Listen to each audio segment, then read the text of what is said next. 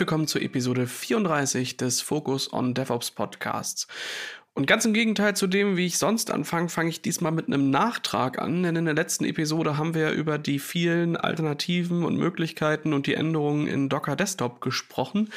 Und da hat sich mittlerweile etwas ergeben. Jasper hatte ja so den, ähm, den Kritikpunkt an Rancher Desktop, dass dort ja immer das Kubernetes direkt mit aktiviert ist. Jetzt gerade, ich glaube am 3. März oder so, also gerade ganz frisch raus, ähm, gab es da die 1.1 mit der Möglichkeit, den mitgelieferten Traffic und den mitgelieferten äh, Kubernetes-Stack, der da installiert wird, direkt zu deaktivieren. Und damit ist das dann noch ein bisschen schlanker und kommt dann vielleicht doch für den einen oder anderen auch mehr in Frage. Das zu dem, was wir das letzte Mal hatten. Und heute werden wir uns einem Thema widmen, beziehungsweise eher so eine Fokus-Episode zu einem bestimmten Hersteller aus einem gewissen Feld. Wir haben in der Episode 15 mal über sowas wie Business Continuity unter dem Schlagwort Liebling, ich habe den Cluster geschrottet, ähm, geredet und darüber mal sinniert, was es denn eigentlich so braucht und was man dann eigentlich so macht, wenn man sich mit den Themen ähm, ja, Backup und Disaster Recovery und Business Continuity beschäftigt. Heute mit dabei ist der Stefan Riegel. Hallo Stefan. Hallo. Stefan, bevor ich dich ewig lange vorstelle, ähm, ich habe vorhin noch mal ganz kurz über die Anekdoten ähm, nachgedacht und erinnere mich noch ganz gut, als man dir freigelassen hat, deinen äh, dein Signaturtitel zu, selbst zu wählen, dass du Virtualization Guru äh, reingeschrieben hast, was dann doch einige gestört hat. Von daher, wer bist du eigentlich und was machst du eigentlich so? Ja, ich bin, wie, wie du schon sagtest, Stefan Riegel. Ähm, ich arbeite für die Cohesity in Deutschland ähm, davor war ich tatsächlich äh, viele Jahre oder Jahre in, in, im Partnerbereich zuständig, also habe da Virtualisierung gemacht, wie du schon eingangs gesagt hast.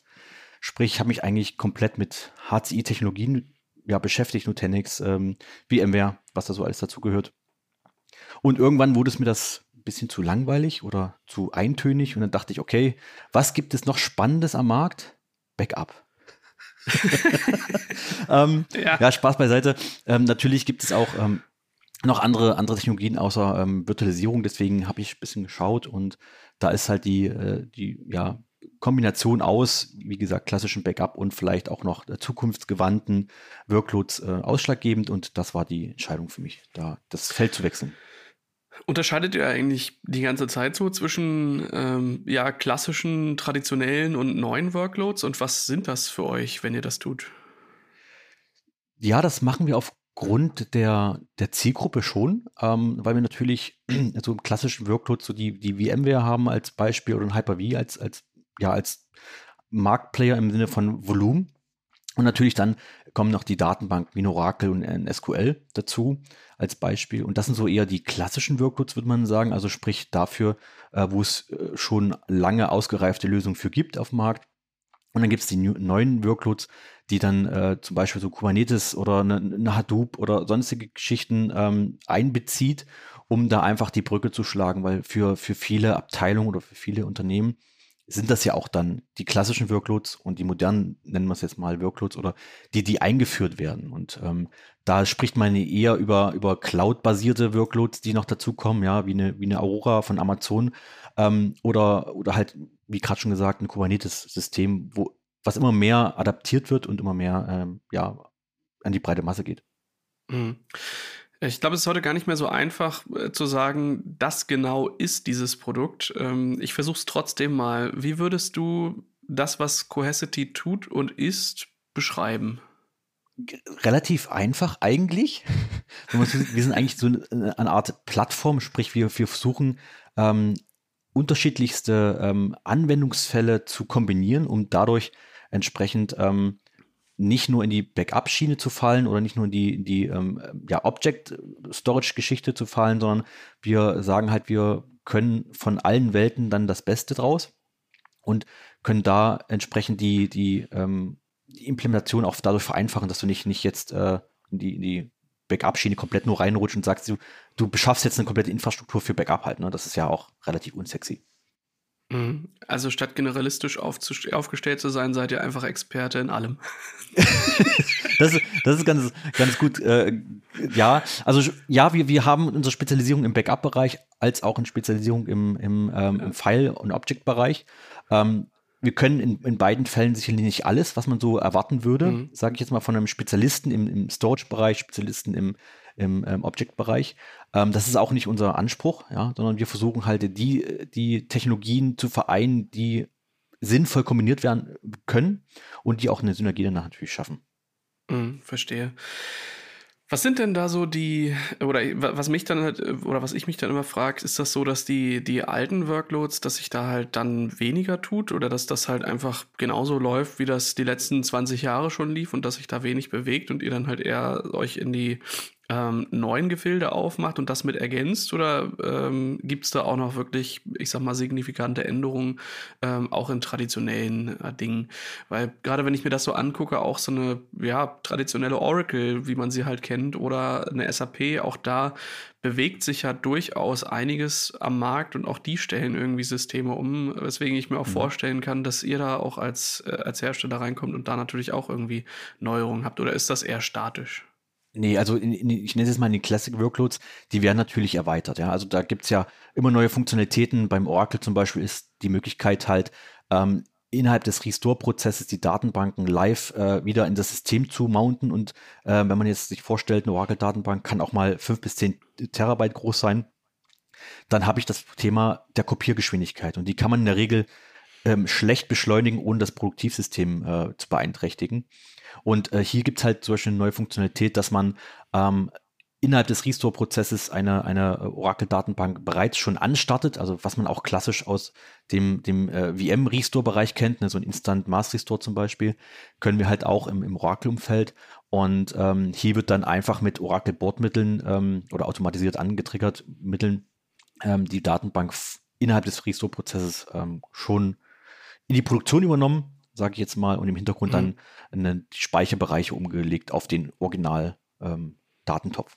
Ähm, das ist so ein, ein, ein Beispiel für, für klassische Workloads, aber ähm, ich würde mal sagen, neue Workloads kommen, also modernere kommen schneller dazu, weil natürlich die klassischen schon ausgereift und auch laufen. Ähm, da hält sich ja die, die ähm, Änderung ja auch meistens im Grenzen. Hm. Ähm, deswegen kann man schon sagen, dass ich in Anführungsstrichen moderne Workloads, ne, also Cloud-Workloads halt da schon intensiver und auch schneller integriert werden, ähm, weil die ja einfach auch neu sind für alle. Was machst du eigentlich so in deinem Alltag? Also du arbeitest bei diesem äh, Cohesity-Hersteller-Dings ähm, und machst da irgendwie so Sachen und Dinge, aber was, was konkret sind eigentlich die Dinge, ähm, die so deinen Alltag definieren da? Ähm, klassisch beschreiben würde ich mich wahrscheinlich in, in ähm, klassischen Pre-Sales und Post-Sales-Bereich.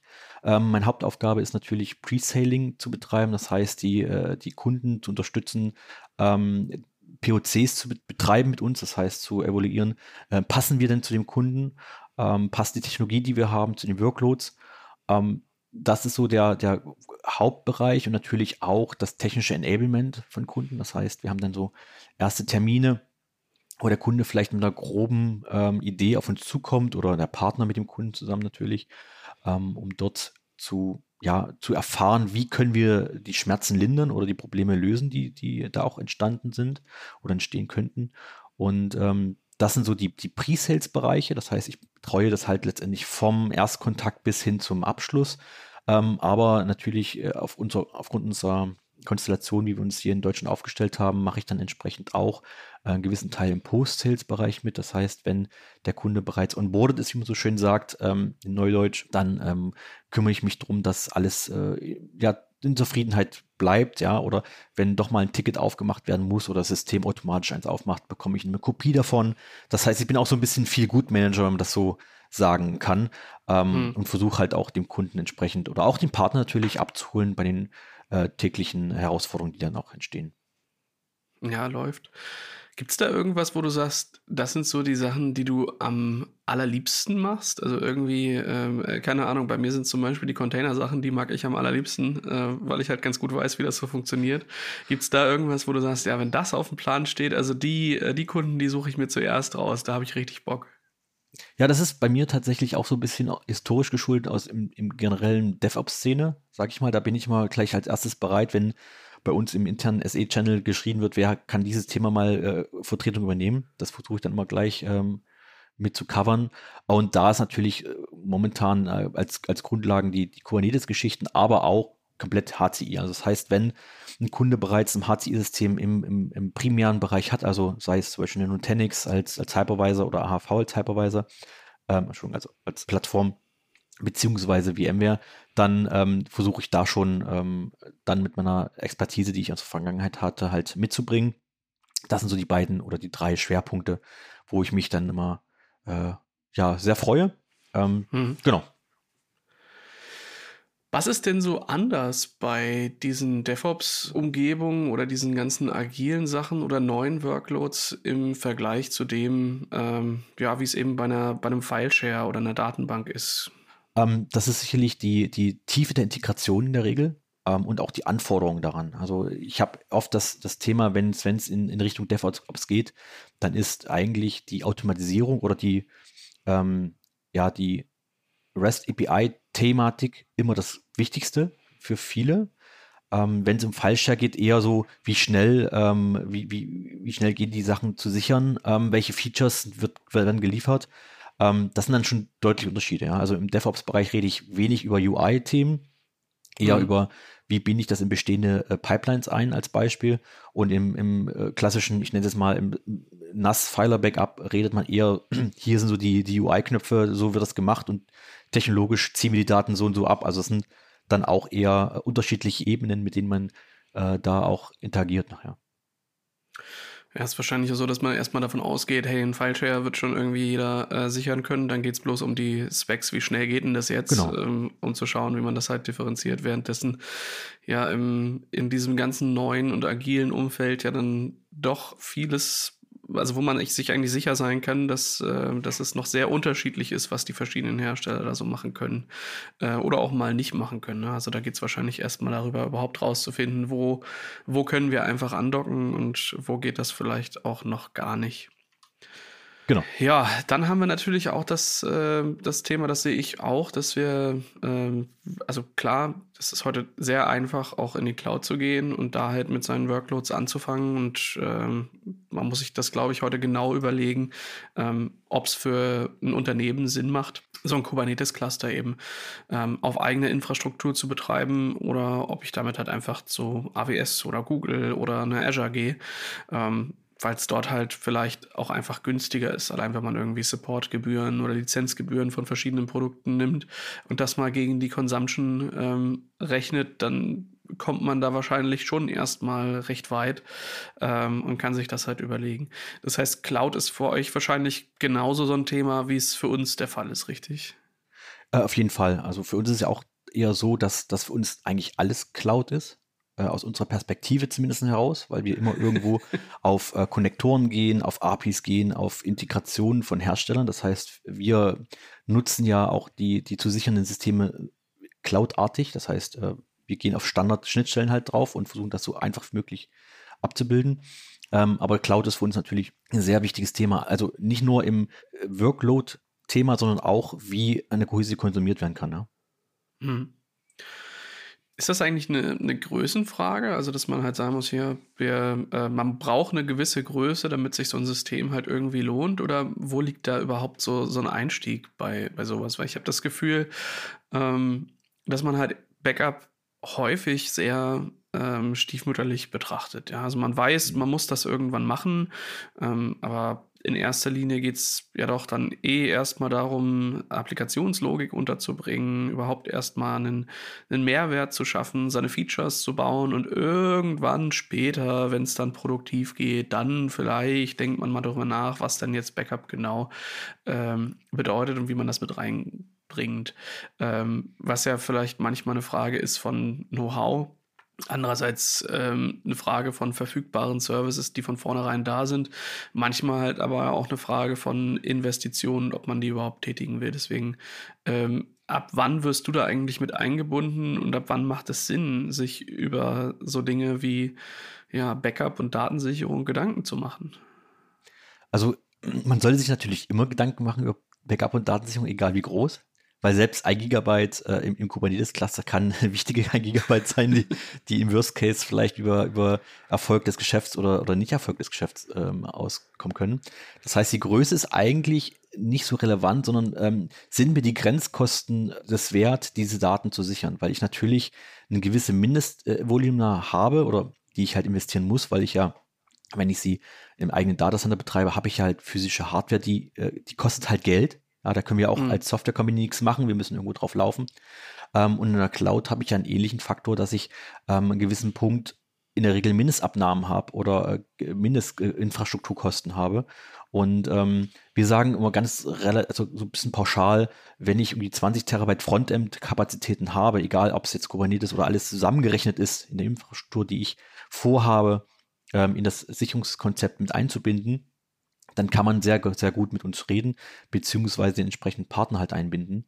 Ähm, und das geht natürlich auch in kleineren Konstellationen. Ähm, das ist äh, definitiv möglich. Zum Beispiel im Kubernetes-Umfeld sehe ich das immer wieder, dass wir da auch schon Projekte mit, mit 1, 2 oder 3 Terabyte äh, bestreiten. Ähm, das ist dann natürlich äh, einfach nur eine, eine Frage von, von wie gehe ich das, das ganze Konzept nachher an, was möchte ich sichern, wie lange möchte ich das sichern und ähm, wie wertvoll sind mir meine Daten letztendlich. Ne? Weil ich, das klingt nur doof, aber das ist wie so eine Versicherung, ja. Die kostet ja auch einen Mindestbetrag. Und mhm. ähm, ich hoffe, sie nie zu, zu, brauchen. Aber wir sehen ja immer mehr in der Presse die äh, Versicherungsthemen, äh, ah. die da kommen. Ja, Ransomware ist ein ganz Klassiker.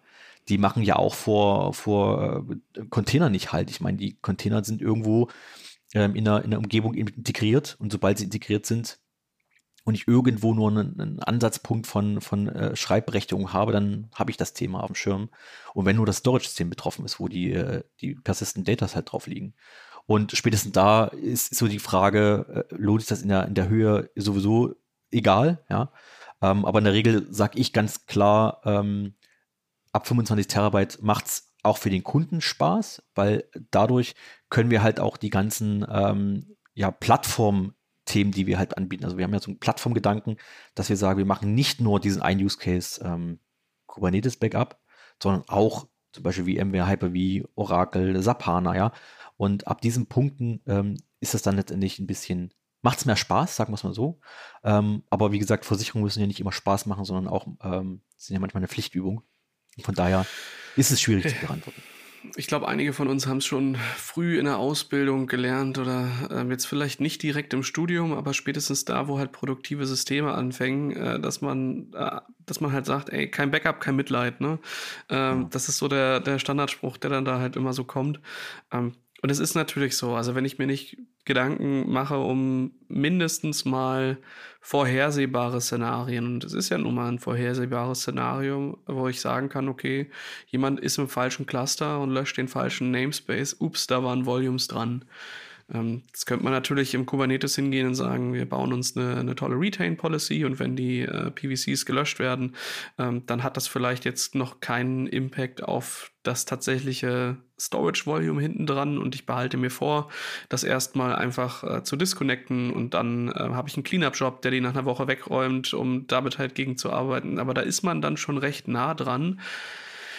Naja, dass man sich halt eine Strategie baut, wie gehe ich mit dieser ganzen Persistenz um? Wie mache ich mir da meine Gedanken drum, damit das, was ich an Fehlerfällen erwarte, halt auch abgefangen werde und auf der anderen Seite ähm, geht es ja dann immer weiter. Ne? Also das, das Löschen einer Datei zufällig durch jemanden, der das aus Versehen getan hat, ist, glaube ich, etwas, das kennt jeder von uns. Ähm, dann geht es irgendwie weiter Richtung ähm, Business Continuity, wo man dann überlegt, okay, äh, was ist denn jetzt tatsächlich, wenn so ein Standort mal irgendwie abbrennt? Das kann ja auch mal passieren. Ähm, das ist dann vielleicht nicht mehr ganz so realistisch und dann steckt man da vielleicht keine, äh, keine Jahre an, an Vorplanung rein, aber man, man behält sich das mal vor, sich zu überlegen. Ähm, und je nachdem, auf was man sich dann vorbereitet oder wo man auch vielleicht sagt, okay, das ist jetzt ein Punkt, da möchte ich ins Risiko gehen, ähm, investiert man da halt oder mal halt auch nicht. Aber ich denke, das ist immer wichtig, sich wenigstens aktiv die Gedanken zu machen, was man vielleicht auch auslässt. Also jetzt nicht nur zu sagen, nö, wir machen kein Backup, äh, weil keine Ahnung, sondern man kann ja auch ganz offensichtlich sagen, ja, wir machen kein Backup, weil wir brauchen das tatsächlich nicht und wir sorgen dafür, dass niemand äh, auf die Idee kommt, hier irgendwas reinzubringen, was einer Datensicherung bedarf. Und das mag auch legitim sein, ist aber, glaube ich, eine, eine aktive Entscheidung, die man treffen sollte. Ne? Also ich sage auch bei solchen Themen immer, das ist ja DevOps manchmal ein bisschen undankbar, ne, weil die ja sagen, unsere Sachen sind alles automatisiert, wir brauchen das alles nicht. Ähm, ich sage aber ganz klar, Compliance macht auch vor DevOps nicht halt.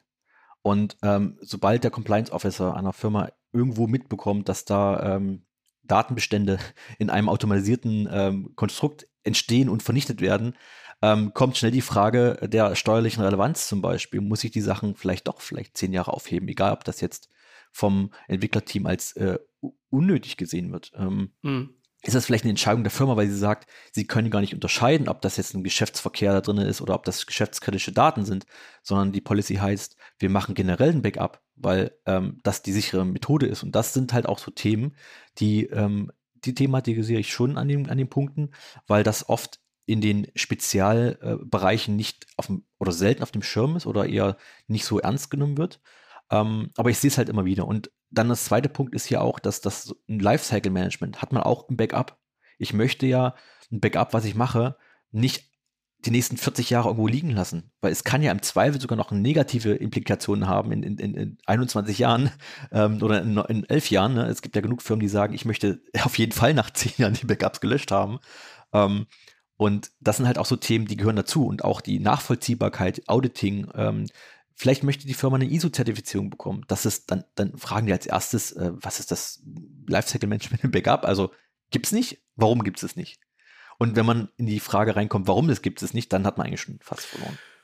Würdest du auch sagen, dass das so die, die häufigsten Fehler sind? Oder ich sag mal, nee, Fehler ist wahrscheinlich ähm, zu übertrieben, aber ähm, ich sehe zum Beispiel, wenn ich, wenn ich bei uns so in Kubernetes-Projekte gucke, dass häufig vergessen wird, dass das einfach eine übergreifende Disziplin ist, dass da einfach alle mit, mitspielen. Das sind diejenigen, die da irgendwie die Anwendung für bauen. Das sind auf der anderen Seite diejenigen, die für Storage verantwortlich sind. Meistens auch irgendwie Netzwerk und Security.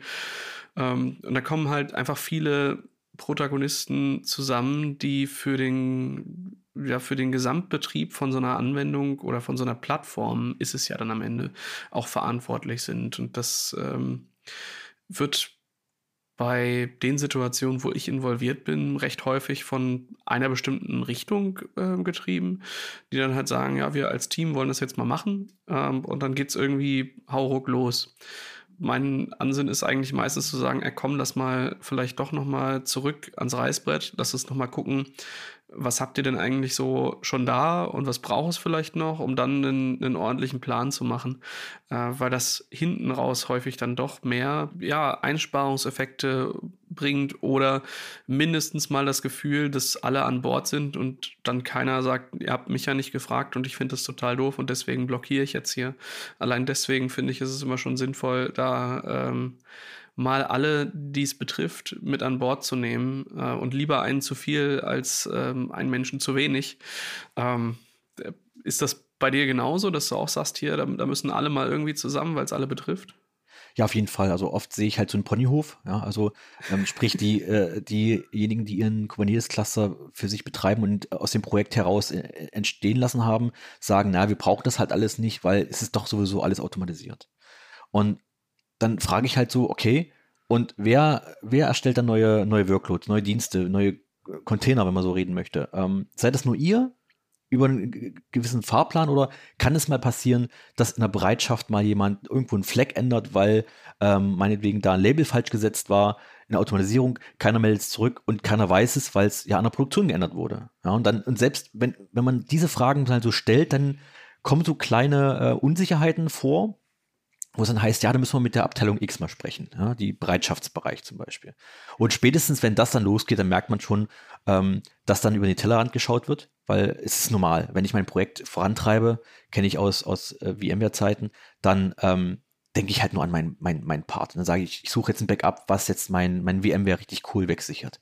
Ähm, mhm. Ich denke aber nicht daran, dass es vielleicht noch andere Abteilungen gibt, die ähnliche Anforderungen haben, aber das Tool, was ich vielleicht gerade wähle, ähm, oder die Vorgang, den ich gerade wähle, überhaupt nicht abbilden kann. Und das ist halt auch hier so. Ne? Ich, ich sehe das halt ganz deutlich, ähm, dass dann immer geworfen wird, ja, wir machen das mit Velero, die Sicherung. Ähm, hm. ist, ist ein Tool, was super funktioniert in dem Kontext, aber es funktioniert halt nicht mehr, wenn ich andere, andere Abteilungen drin habe, andere ähm, ähm, Anforderungen auch drin habe und vor allen Dingen, wenn ich ähm, ja aus, über meinen Teller herausschauen möchte, weil spätestens der Einkauf sagt, ähm, warum muss ich denn noch ein Storage-System be be besorgen für, für das als S3 oder ein S3 Object Storage, um damit Velero ihre, seine Daten ab, abtransportieren kann. Ähm, spätestens dann ähm, habe ich relativ äh, ähm, große Diskussionsrunden, wo dann nicht mehr nur noch die, die äh, mit ihrem Kernthema dabei sind, sondern tatsächlich dann in der Regel das Backup-Team dazukommt und ähm, sagt, oh mein Gott. Ja, also ich glaube, die meisten haben verstanden, ähm, dass das irgendwie eine wichtige Sache ist. Ähm, ich würde gerne noch mal so ein bisschen darauf eingehen, was kann denn so eine Plattform eigentlich noch, was nicht Versicherung ist? Denn ich denke mir, überall da, wo Daten sind, da kann man halt sehr viel Mehrwert schaffen, wenn man es geschickt angeht. Ähm, jetzt hast du gesagt, ja, so ein, so ein S3, das reicht hier schon so an, an der einen oder anderen Stelle raus. Ähm, das ist, glaube ich, so das eine, wo eben ähm, sowas nicht nur als, als Backup gesehen werden kann, sondern halt auch irgendwie als Datenspeicher, wo man Dinge einfach reinlegen kann, wo man vielleicht auch ein bisschen offener wird, als das ähm, sonst ist mit einem Backup, wo man sagt, hier ähm, reinladen äh, und danach den Sack zumachen und bloß nie wieder jemanden ranlassen. Ähm, sondern auch da zu schauen, was sind so die Mehrwerte, die man daraus generieren kann, dass die ganzen Daten da liegen. Du hast vorhin auch gesagt, ähm, gerade bei den DevOps-Kollegen, da schaut man dann halt schon nochmal, dass man irgendwie sowas auch Teil von der Pipeline ähm, werden lassen kann, um auch da wahrscheinlicher Mehrwerte zu schaffen.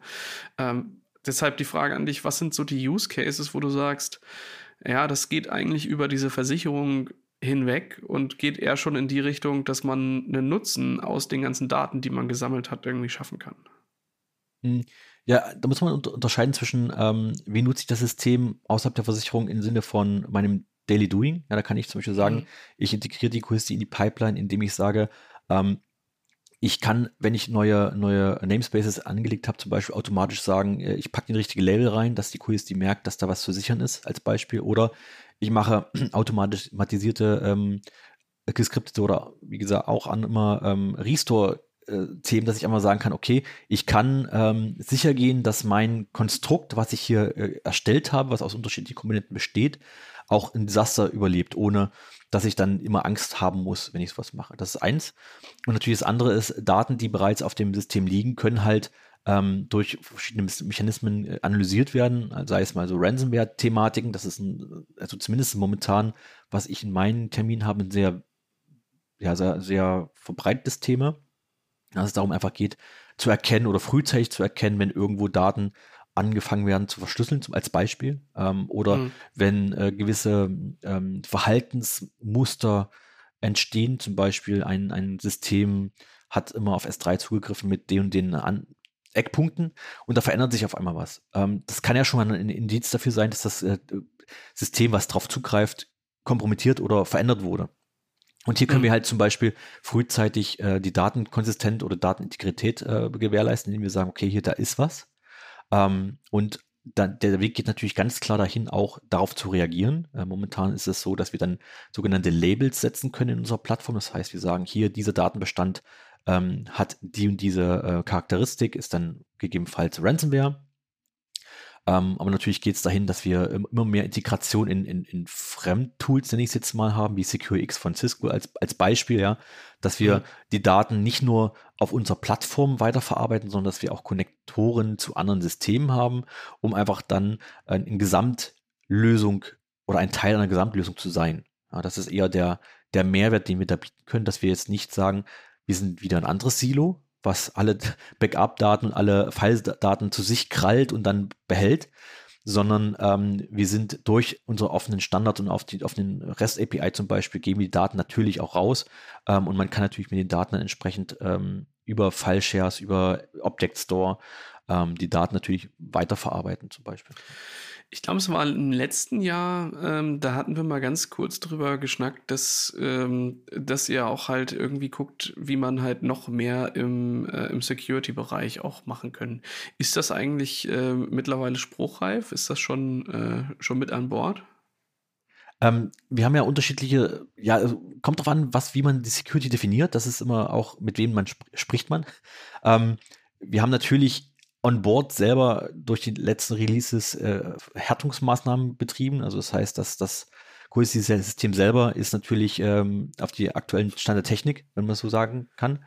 Ja. Ähm, aber andersrum integrieren wir uns wie zum Beispiel in Secure X. Ne? Also das ist so ein, ein, ein, ein Thema, wo wir sozusagen gepartnert sind mit Cisco. Natürlich gibt es dann auch andere Partnerschaften mit großen äh, namhaften Herstellern wie so eine, ähm, eine Palo Alto, ähm, und da sind halt, da geht halt der Weg auch hin. Ne? Also äh, unser, unser Credo momentan ist halt auch, oder die, die, die Vision ist halt auch mehr Visibilität der Daten zu kriegen. Und das bedeutet natürlich auch eine bessere Auswertbarkeit der Daten, natürlich auch einen, einen Security-Ansatz da zu fahren, dass wir auch dann als ähm, Quelle dienen können für eventuelle ähm, ja, Threat Defense oder sonstige Mechanismen dann als Part sozusagen. Ist das eigentlich wirklich gerade so krass, dass, ähm, dass überall du es eigentlich mit Ransomware-Attacken zu tun hast und die halt auch gar nicht mal so klein sind? Oder ist das einfach gerade deswegen, weil es ja medial so ähm, stark ausgearbeitet wird? Weil ich habe schon so den Eindruck, dass es mehr wird und dass die Einschläge auch irgendwie immer näher kommen. Es wird deutlich mehr. Also äh, dadurch, dass ja ähm, jetzt vor kurzem gab es ja den Leak, ähm, diese, diese ähm, Conti as a Service äh, Ransomware-Geschichte, dass man auch erstmal sieht, wie groß die Industrie auch tatsächlich dahinter ist. Und dass mhm. alleine so ein, ein einziger Leak äh, zeigt, dass sie über, ich glaube, über drei oder, oder 30.000 Bitcoins angehäuft haben. Ähm, und wenn man einfach mal da, da gegenrechnet, was in der Regel so ein Kunde bereit ist zu zahlen, eins bis drei Bitcoins, ja, also kommt auch natürlich auf die Größe der Umgebung dran auf. Aber wenn man einfach mal sagt, okay, lass es zwei Bitcoin sein pro Fall, ähm, und die werden sicherlich nicht äh, äh, die letzten zehn Jahre Bitcoins da liegen gelassen haben, dann kann man schon davon ausgehen, dass, dass alleine in dieser, diesem Bereich so viel passiert, was man gar nicht mitbekommt, weil ähm, die einfach zahlen, um die Entschlüsselung zu kriegen. Ähm, hm. Dass das auf jeden Fall ein Thema ist, aber ich glaube, das wird immer intensiver, dieses Thema, weil A, immer mehr Medien davon berichten, B, diese ganze ähm, Security-Geschichte vielleicht auch ernster genommen wird durch diese Gesetzeslagen. Ne? Also wir haben ja auch da jetzt mehrere Gesetze bekommen, die tatsächlich ein, ein, ein wissentliches Verschleiern von solchen Vorfällen auch sehr stark unter Strafe mhm. stellt. Und ich glaube, ähm, dass in Kombination dieser ganzen äh, Eckpunkte ist das einfach viel präsenter in den Köpfen und auch vor allem viel höher in der Agenda gerutscht. Ich glaube schon immer, dass äh, alle Firmen auf den Punkt, einen Punkt hatten, äh, Ransomware Protection, hier mehr, mehr dagegen zu tun. Aber ähm, ich glaube, im Daily Doing und in der ganzen Risikobewertung ist das halt so weit runtergelandet, weil die gesagt haben, ja, der User im, im, im, im Helpdesk wird schon irgendwie hinbekommen, dass äh, die Notebooks isoliert werden, die vielleicht da einen kleinen Virus haben oder sowas. Aber dass natürlich jetzt auch gezielte Angriffe stattfinden von bezahlten Leuten, die einfach sagen, wir greifen jetzt die und die Branche einfach an, die wird halt auch immer, immer stärker, äh, weil natürlich der Konkurrenzdruck in dieser Branche, also in der Ransomware-Branche ja auch mal höher wird. Man weiß ja mhm. mittlerweile offiziell von vier, fünf Gruppierungen, die das as a Service rausgeben, also sprich eigentlich nichts weiter tun, als die Infrastruktur bereitzustellen für Leute, die ähm, etwas Budget haben, um damit zu starten, um dann einfach zu sagen, ich möchte gern damit partizipieren, ähm, dass das halt einfach alleine deswegen immer intensiver wird und immer stärker und wie du sagtest, die Einschläge werden dadurch natürlich immer intensiver. Und wenn man so in die Medien mal schaut, ähm, die, die komplette äh, Medienmarktgruppe hat es ja getroffen, längere Zeit. Äh, viele andere große Unternehmen hat es ja getroffen, die ja an der Presse ja auch von, von A nach B äh, ähm, durchgeschubst wurden, äh, wie sowas mhm. noch passieren kann. Ähm, und dadurch merkt man ja auch, dass selbst große Unternehmen, die ja das Budget dafür haben, trotzdem Opfer werden heißt ja eigentlich, dass es gar nicht so trivial ist, dieses Thema. Also, dass dieses Thema nicht heißt, ja, ich, ich mache jetzt Two-Faktor-Authentifizierung und dann ist das gegessen, sondern es mhm. ist ja eine, eine mehrschichtige Angelegenheit. Und immer wenn ein Kunde zu mir kommt oder ein Interessent sagt, ich brauche eine Ransomware-Lösung oder was, was, was habt ihr denn gegen Ransomware? Dann sage ich, lass uns erstmal Ransomware definieren, was das für dich oder halt du als Kunde bedeutet und was letztendlich der, der Vektor ist, den du versuchst zu schließen. Und dann mhm. kann man drüber sprechen, weil ich glaube nicht dran, dass es jemand geben kann, der sagt, ich ähm, schütze dich vor Ransomware, weil das unseriös wäre, weil da gibt es ja Ausprägungen von in jeglichen äh, Couleur mittlerweile, was es sein kann. Alleine die Social Engineering Bereich, die ist so groß, dass da man mit technischen Maßnahmen fast nichts machen kann. Ja, ich glaube, da bist du schnell in einem Bereich, wo du einfach dann sagen kannst, okay, wenn, du, wenn es wirklich für dich kein Thema sein soll, ja, dann ähm, mach einfach dicht. Die, die einfachsten Systeme, die am wenigsten Arbeit machen, sind die ohne User. Das war genau. schon immer so. Manchmal wünscht man sich das. Ähm, andererseits muss ja doch irgendwie ein Kunde da sein, um ja, die Gehälter von so einer Firma auch dann wirklich zu bezahlen. Ne? Das bleibt dann halt auch nicht aus. Und genauso ist das ja auch eine, ein Thema ähm, von der Kette von verschiedenen Dingen, die ineinander greifen. Und die Kette ist halt immer nur so stark wie ihr schwächstes Glied. Genau. Ähm, das bleibt auch hier so. Und deswegen muss man da, glaube ich, immer sehr genau drauf gucken. Ja, ähm, ich glaube, damit sind auch, auch Systeme, die, ähm, die wirklich dann ja, ich sag mal, geschlossen sind, also vielleicht auch gar nicht im Internet sind, das ist natürlich schon mal eine, eine, äh, eine große Hürde, die man nehmen muss, äh, dass man irgendwo tatsächlich rankommt. Aber ich denke, je mehr Insiderwissen da vorhanden ist und je mehr, ähm, ja, da halt auch an Energie hintersteckt, dass man es wirklich will, ne? dass man gezielt zu einem Ziel wird, ähm, desto schwieriger wird es da halt auch Dinge zu gewährleisten. Also das ist, ich glaube, je stärker das Interesse und je größer die, äh, das Know-how äh, des Angreifers da ist, desto schwieriger wird es sich dann auch tatsächlich dagegen zu schützen. Und ich denke, vieles ist natürlich auch eine, eine, eine, Frage der Automatisierung und man darf halt da, glaube ich, auch nicht vergessen, dass das auch einfach, das sind halt auch einfach mega gute Softwareentwickler, ja, die sich genauso überlegen, wie können sie geile Plattformen bauen, um sowas dann äh, zur Verfügung zu stellen. Ähm, auch sowas wie Trojaner oder andere ähm, Dinge gab es ja schon lange, SS-Service von verschiedenen Firmen. Ich denke, das ist halt man vergisst das, glaube ich, dass das auch irgendwie eine Art Wirtschaftszweig ist. Zwar ein krimineller, aber trotzdem ein Wirtschaftszweig und der gerade dann, ähm, weil es halt auch so, so kriminell ist, dann nochmal mit einer ganz anderen ähm, Raffinesse irgendwie auch betrachtet wird. Und das ähm, wird, glaube ich, unterschätzt. Ja, hast du schon recht. Ich meine, die Belohnung alleine, wenn, so, wenn man es schafft, eine Firma zu verschlüsseln, sind ja wenn man zwei Bitcoin sagt, das ist ja auf Spitzenzeiten das 120.000 Euro gewesen. Ähm, mhm. Das ist schon ein sehr guter Tagessatz, wenn man da relativ schnell reinkommt, um diese Sachen zu verschlüsseln, weil die Firmen zahlen sehr schnell, weil sie wollen ja mhm. wieder da sein, Aber selbst wenn sie ein Backup haben in der Regel. Ne? Und ich habe ja jetzt letztens gesehen, es gibt sogar schon mittlerweile Beratungsfirmen, die haben sich darauf spezialisiert, die Verhandlung zwischen den, äh, den Krypto-Erpressern ähm, und den Firmen zu machen. Und vor allen Dingen, ja. die geben schon Seminare, wie schütze ich mich dagegen? Letztens hatte ich eine Anfrage, ja, ich habe jetzt hier, ich muss mir jetzt einen, einen, einen Börsenzugang machen bei einer Kryptobörse, damit ich schnell Bitcoins kaufen kann. Mir wurde empfohlen, mindestens zwei, drei Bitcoins auf Lager zu haben, dass ich schnell bezahlen kann und solche ja. Geschichten. Und wenn das schon so weit in der Wirtschaft ist, dass ich Kurse buchen kann, die mir sagen, wie ich mich dagegen wappne, schnell zu bezahlen, dann weiß ich, dann wissen wir ja alle, wie schnell das dann auch äh, bezahlt wird, ne? Ja, ist so. Also ist bei uns tatsächlich auch so. Wir haben auch eine, einen Security-Bereich, der auch proaktiv da, ähm, naja, was willst du machen, ne? wenn du schnell genug zahlen willst und das stark gestaffelte Preise sind, dann musst du halt auch irgendwie was da haben. Äh, und sich jetzt zu überlegen, okay, jetzt gehe ich halt mal zu so, ein, äh, so einer Kryptobörse und dann äh, bin ich mal eine größere Firma und dann sind das halt nicht 120.000, sondern 500.000 äh, oder noch höhere Beträge. Ähm, das ist halt Geld, das ist nicht so in, in zwei Stunden bewegt und in einem Wallet und dann wird das irgendwie rüber transferiert. Das ähm, äh, darf man, glaube ich, auch nicht vergessen. Deswegen macht es natürlich schon Sinn, dass gerade so Firmen, die da in der Beratung unterwegs sind, sich das halt auf Halde legen ne? ähm, und das dann halt auch als Mehrwert irgendwie äh, nehmen, um dann einem Kunden auch wenn es noch so scheiße ist, ähm, mit zu bedienen und zu helfen, diese Situation gelöst zu bekommen. Und das ist schon, das ist schon echt verrückt, ähm, dass sich das als, als ja, Subzweig von, von Security ähm, mit etabliert hat. Ich meine, Security, wenn ich davor, nicht, wir waren ja jetzt beide auch irgendwie schon in verschiedenen Firmen verschiedener Größe.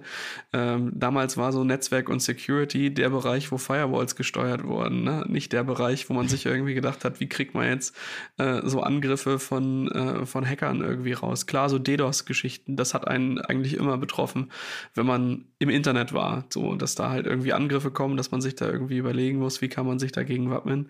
Aber jetzt ähm, auch wirklich mal von so einem Szenario auszugehen, wo jemand es tatsächlich hartnäckig versucht, äh, in mein System einzudringen, um da tatsächlich auch ein bisschen mehr damit zu machen und mich dann auch noch zu erpressen, das ist schon, schon verrückt, dass das ähm, ja so viel in der Richtung passiert.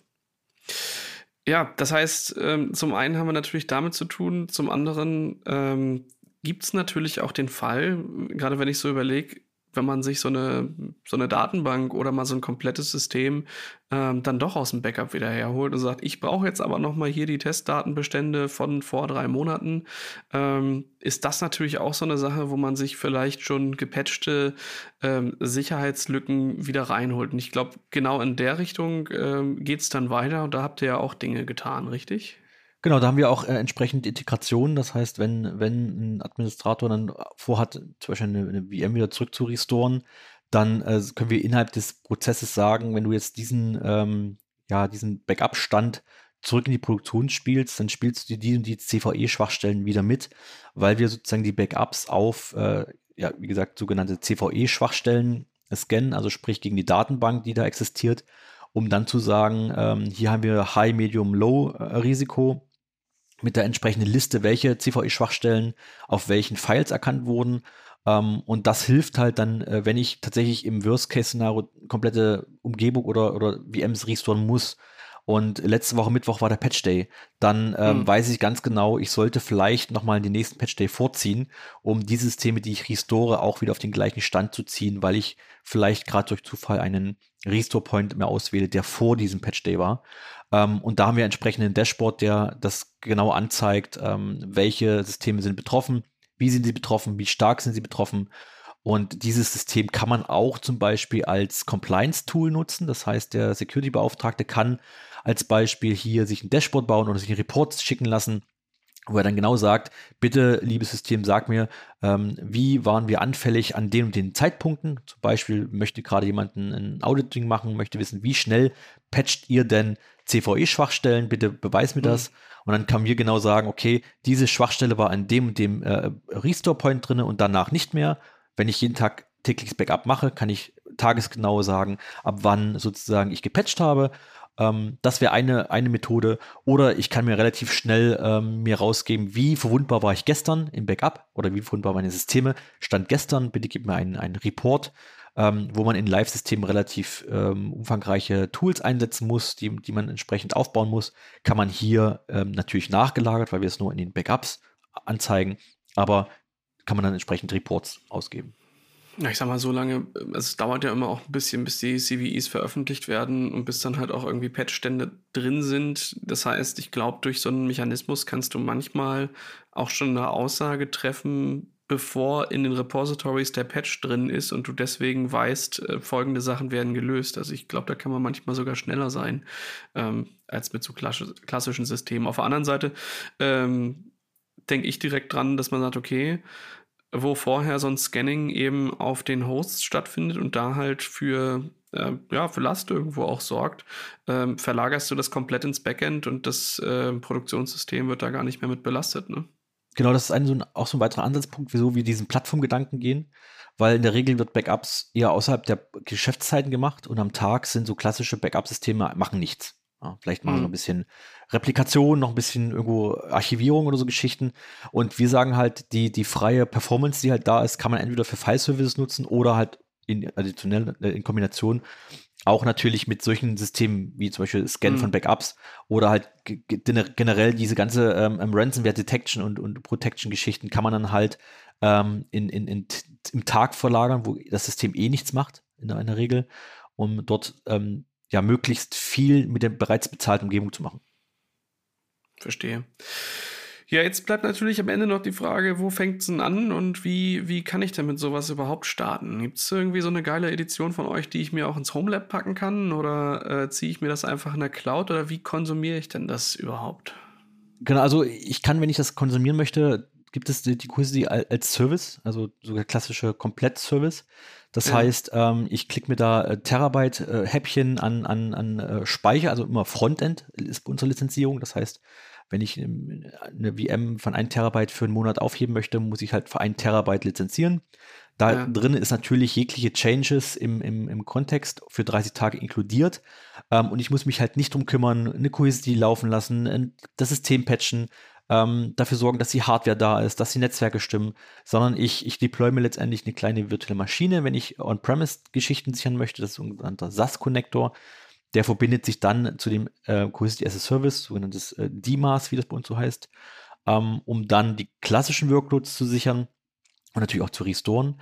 Ähm, oder ich möchte zum Beispiel Microsoft 356 sichern, dann connecte ich das direkt auch dagegen, um dort dann Backups äh, dann zu fahren, ohne dass ich jetzt große Investitionen im Sinne von ähm, für die nächsten fünf Jahre ähm, 500.000 Euro, sage ich jetzt mal, sondern das wird dann tatsächlich mhm. sehr granular nach Consumption abgerechnet, wie viel ich wirklich brauche und muss da jetzt nicht ähm, großes Sizing für die nächsten drei Jahre mir aus den Rippen leiern. Ist das eher eine Nische oder wird das heutzutage dann doch schon häufiger gekauft? Weil ich meine, ich habe es viel mitbekommen hier im deutschen Markt, ist es für einige Unternehmen doch ja aus den verschiedensten Gründen manchmal schwierig in die Cloud zu gehen. Viele der Gründe mhm. halten dann doch eine, eine normalen ähm, darf ich das Argumentationskette nicht stand und sind dann eher so ein, so ein Gefühl, weswegen man es nicht macht. Ähm, aber mich würde das mal interessieren, ist das für, für schon eine große ähm, Anzahl von Kunden relevant oder sind die da doch zögerlich mit? Also die Relevanz ist im, im, im ähm, Cloud-Workload, äh, braucht man nicht drüber diskutieren, weil wenn, nee, wenn ich meine ja Workloads bereits in der Cloud drin habe, dann ist das dann nur noch eine, eine gefühlte Angst. Ja, weil, weil ja. wie gesagt, unsere Daten sind in Frankfurt Rechenzentrum gelagert. Das heißt, ähm, das verlässt auch nicht den deutschen äh, Raum. Ähm, und letztendlich ist so mit Daten, die on-premise liegen, muss man diskutieren. Ja, ähm, in der Regel, wenn ich die Daten irgendwo an einen georedundanten Standort setzen möchte, muss ich sowieso dieses Thema besprechen. Mhm. Ja, und für meine Empfinden sage ich immer, E-Mails waren eh schon mal im Internet, weil in der Regel die Übertragungsverschlüsselung zwischen zwei Mail-Servern nicht garantiert ist. Das heißt, ja. wenn jemand eine Kopie machen möchte, wurde die bereits getan. Ähm, mhm. Deswegen bin ich da immer ein sehr schlechter ähm, Diskussionspartner, wenn es geht äh, um, um, um äh, E-Mail-Backup in die Cloud, weil ich sage, die waren schon im Netz, das interessiert wahrscheinlich keinen mehr. Ähm, wenn es natürlich um die Kronjuwelen wie eine Oracle-Datenbank und Co. geht, da muss man schon, schon genau diskutieren, wegen alleine schon wegen der äh, Wirtschaftsspionagen-Themen, die man ja in vielen Branchen hat. Ähm, aber selbst hier haben wir da entsprechende rechtliche Dokumente, Dokumente die dann ähm, ja die rechtlichen Rahmenbedingungen abstecken und dann entsprechend für die Security-Beauftragten oder die Datenschutzbeauftragten in dem Punkt ähm, in der Regel ausreichen. Aber es gibt natürlich immer noch ähm, sehr, sehr konservative Branchen oder, oder, Perso oder Firmen, nicht Personen, die dann sagen, nee, wir wollen das on-premise haben und dann ist halt die klassische Deployment angefragt. Da können wir bei kleinen Workloads auf virtuellen Maschinen basieren. In der Regel sagen wir aber äh, lieber einen kleinen, kleinen Cluster aus, aus einem Hyperconverge-Infrastruktursystem, das sind dann zwei HEs, die ganz ehrlich nicht viel Platz wegbraucht. Also wer keine zwei Höheneinheiten hat für ein Backup-System, was alles inkludiert, äh, der hat eh andere Probleme als das. Und ähm, von daher hält sich das eigentlich in Grenzen. Und ähm, wir können mit Interessenten auf, Interessierten auf jeden Fall entweder einen Testflight machen, das heißt, sie können ähm, an äh, gesonderten Terminen mal so eine Cohesity selber testen, beziehungsweise wir können da auch äh, Testinstallationen äh, sozusagen virtuell einrichten beim Kunden in der Infrastruktur, um dort Workload zu testen. Das geht alles. Ähm, da muss man einfach nur mit dem, mit den entsprechenden Cohesity-Kollegen sprechen.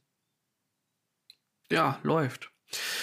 Ja, also Stefan, ähm, auf jeden Fall danke dir für die äh, tiefen Einblicke in das, was ihr bei Cohesity so macht. Ähm, ich glaube, das ist halt doch schon immer gar nicht so einfach, das überhaupt ordentlich überall drin zu haben. Und ich denke, das Wichtigste ist, eine ordentliche Strategie zu haben äh, und sich genau zu überlegen, was man wo macht. Aber ich denke, das gilt auch für, äh, für vieles anderes. Es gibt heute, denke ich, nicht mehr so diesen, ah ja, ich kaufe jetzt halt den Server und dann läuft das schon alles, sondern ähm, dadurch, dass wir jetzt viel mehr von verteilten Systemen reden und gar nicht mehr von so äh, großen monolithischen, ich stelle mir hier den Mainframe hin und dann läuft das da drauf, ähm, ist halt dann doch mehr auch Architekturwissen notwendig und deswegen braucht es halt auch ähm, ja bei der Cohesity nicht nur Menschen, die sich mit äh, Backup auskennen, sondern halt auch dich, der sich dann mit den ganzen Welten drumherum, die auch gesichert werden, auskennen. Ne?